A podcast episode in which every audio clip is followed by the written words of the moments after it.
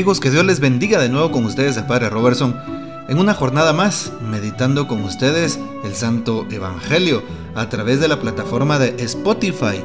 En el podcast es el Señor, así que compartan con sus amigos, familiares, conocidos, hermanos de iglesia, de parroquia, de comunidad. Vale la pena que la palabra llegue a muchos corazones. Estamos precisamente en día miércoles a 12 de mayo. El texto de hoy está tomado de San Juan capítulo 16 versículos del 12 al 15. En aquel tiempo Jesús dijo a sus discípulos, Aún tengo muchas cosas que decirles, pero todavía no las pueden comprender. Pero cuando venga el Espíritu de verdad, Él los irá guiando hasta la verdad plena, porque no hablará por su cuenta, sino que dirá lo que haya oído y les anunciará las cosas que van a suceder.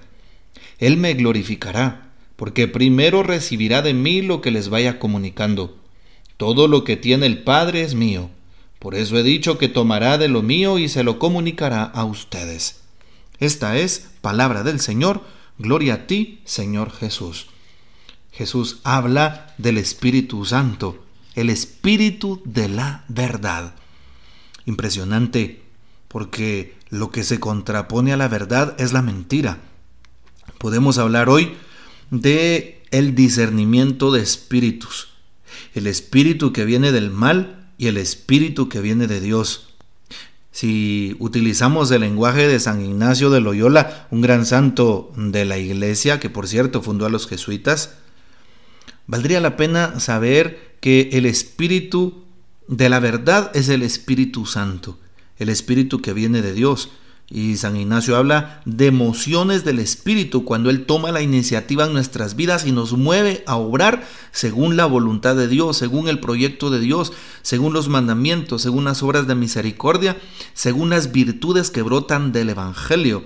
El bien, la verdad, la justicia, la libertad, la solidaridad, la esperanza, etc.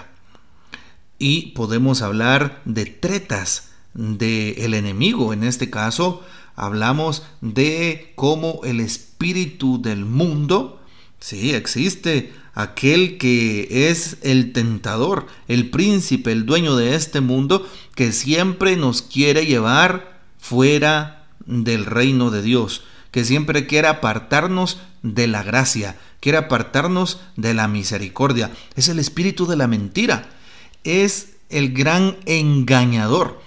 Ayer en el Evangelio hablábamos cómo muchas veces Satanás nos seduce, nos engaña, porque quiere apartarnos de Dios, quiere apartarnos del amor, quiere apartarnos de la fe, quiere apartarnos del perdón, quiere apartarnos de la santidad de vida, quiere apartarnos de la luz, quiere apartarnos de la salvación. Hoy cuando Jesús habla del Espíritu de la verdad, nos dice que Él nos va a guiar a la verdad plena pues hagámosle caso al Espíritu Santo. Dejémonos impresionar por sus mociones, por sus iniciativas en nosotros. Pidamos todos los días que el Espíritu venga a nuestro corazón sin miedo, sin temor, para poder así ir transformando nuestra propia historia e ir transformando y cambiando la vida de los demás. Cambia tú mismo, que no cambies a los demás o no quieras interferir en el cambio de ellos, sino en el cambio de tu propia vida Luego Dios permitirá que a través de tu testimonio y tu predicación los demás corazones sean removidos a un cambio. Importante porque el Espíritu nos hace pasar precisamente del mero materialismo a una visión más espiritual de la vida. Así es el Espíritu Santo. Muchas veces queremos tomar decisiones que no van con el reino, que no van con el Señor. Cuidado, porque ese es el espíritu del mundo que nos está dando tretas. Siempre que queramos tomar una decisión de vida, es importante invocar al Espíritu Santo. Y por eso les invito a tomar un texto del Antiguo Testamento, Sabiduría capítulo 9. Todo el capítulo 9 es una oración constante pidiendo sabiduría que viene de Dios y por supuesto pidiendo que el Espíritu Santo nos ayude a tener esa sabiduría, a tomar decisiones fundamentales de vida. Así que ya lo sabes. Pídele al Espíritu Santo que venga, reza con sabiduría 9 y todo estará mejor y te aseguro que el Espíritu empezará a actuar de tal manera que tomarás la mejor decisión. Es importante saber discernir los caminos del Señor.